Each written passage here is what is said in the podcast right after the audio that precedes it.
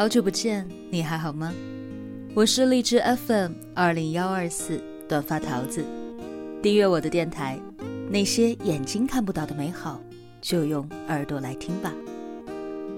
今日份的故事，我追了那个男人十九年，他送给我一个故事。文章原标题：口述。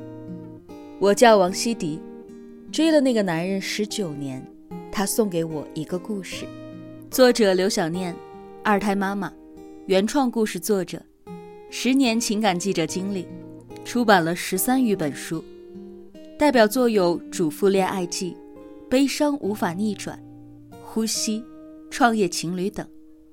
长篇小说《婚后三十六个月》被改编成电视剧《二胎时代》。微信公众号写故事的刘小念，主打婚恋故事，题材多来自于读者自述。有血有肉，有趣有料，共情共感强烈。文章较长，分为上下两个部分。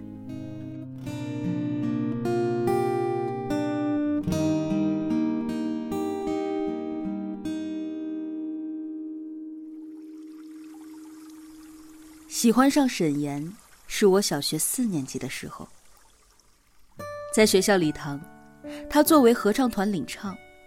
那天籁一般的声音，让正在跟同学窃窃私语的我，忍不住伸着脖子张望。少年的沈岩，嗓音清亮，整个人闪闪发光。从此，在课间操场上，我的目光一直追随着他。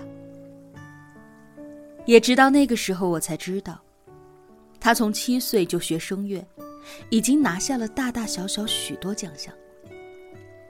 我还在本市的春晚上看到了他的表演。对音乐本没有多大兴趣的我，开始特别认真的学钢琴。我不止一次的幻想，他独唱，而我为他伴奏的样子。也因为他，我开始盼望长大。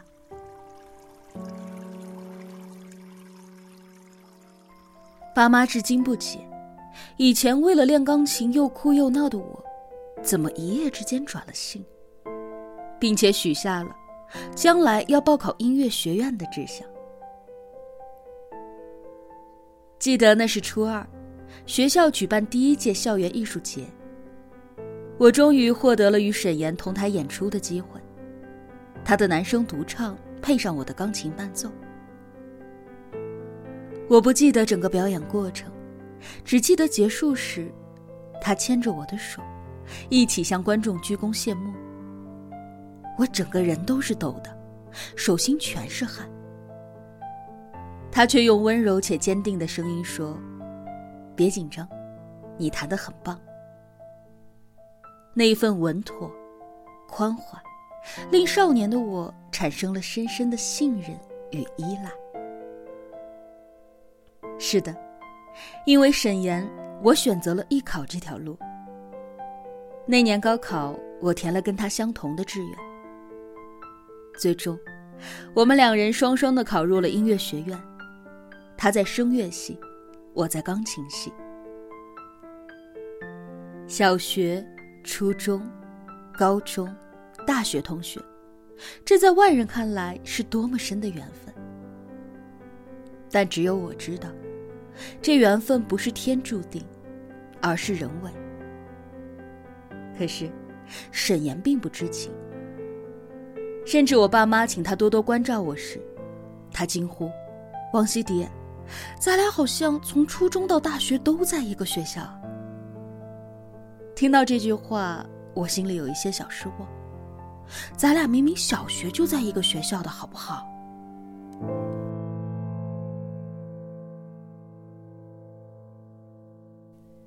大学校园里的沈岩是耀眼的，无论成绩，还是舞台曝光率，以及颜值，他走到哪儿都是焦点。追他的人排成排，可是他的拒绝也很直接。我现在还不想谈恋爱。他不谈恋爱，并不代表我就有机会。大二暑假一起回家的火车上。我鼓足勇气，将我的耳机塞进了他的耳朵。那里面放的不是歌，而是我的录音。沈岩，我喜欢你，很久了，久到那个时候，我还只是一个四年级的小学生。他的回答是：“嗯，谢谢。可是，我一直当你是最好的朋友。”那一刻，我好想哭。可是我劝慰自己，能够做他最好的朋友，也是很荣幸的事儿。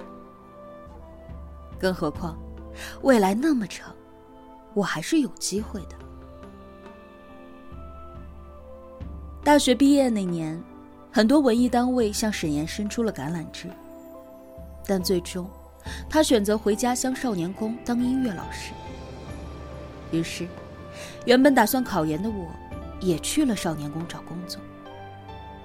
说来幸运，我去之前刚好有一个钢琴老师辞职，我正好补了缺。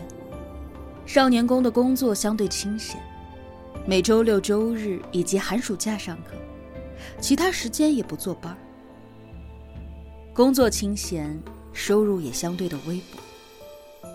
我以为和沈岩同在一个单位会是我的机会，然而我又错了。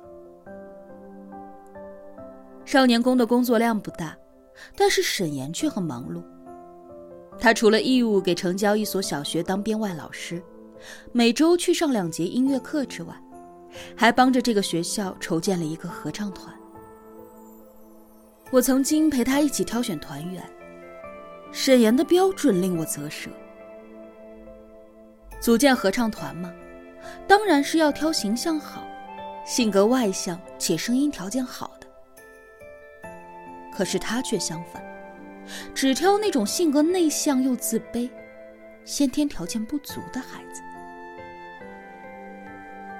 为了这些音乐零基础的孩子，沈岩几乎没有业余生活。他除了本职工作之外，其他的时间几乎都用来辅导这些孩子了。说是合唱团，却是每一个孩子都要一对一的从零教起。那是怎样一些五花八门的孩子啊！让他们练发声，有人学驴叫。沈岩却能特别开心的说：“很好啊，你的声域很宽。”有的孩子上了好几节课了，依然不肯张嘴。沈岩从不批评，而是鼓励。音乐起来的时候，你的声音虽然没有出来，但是你的表情很到位，那就说明这音乐进你的心里了。几次围观他给这些孩子上课，我心头火起。但是沈岩却一副乐在其中的陶醉感。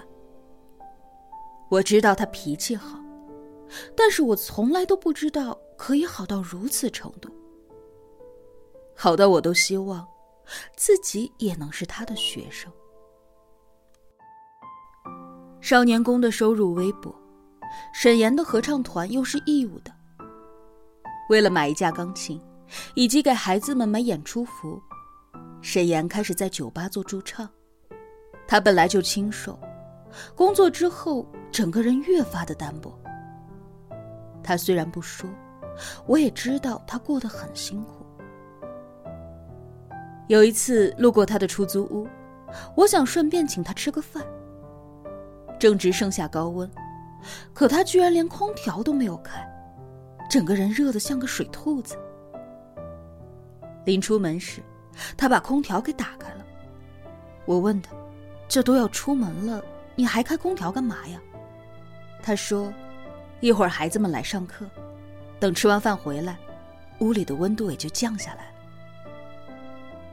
也许，就是从那一刻起，我开始对沈岩有一点死心了。我汗流浃背的去找他，他没有想到开空调，可却因为孩子们的到来。他提前给屋子降温，在这样微小的细节里，我看到了在意与不在意之间的温差。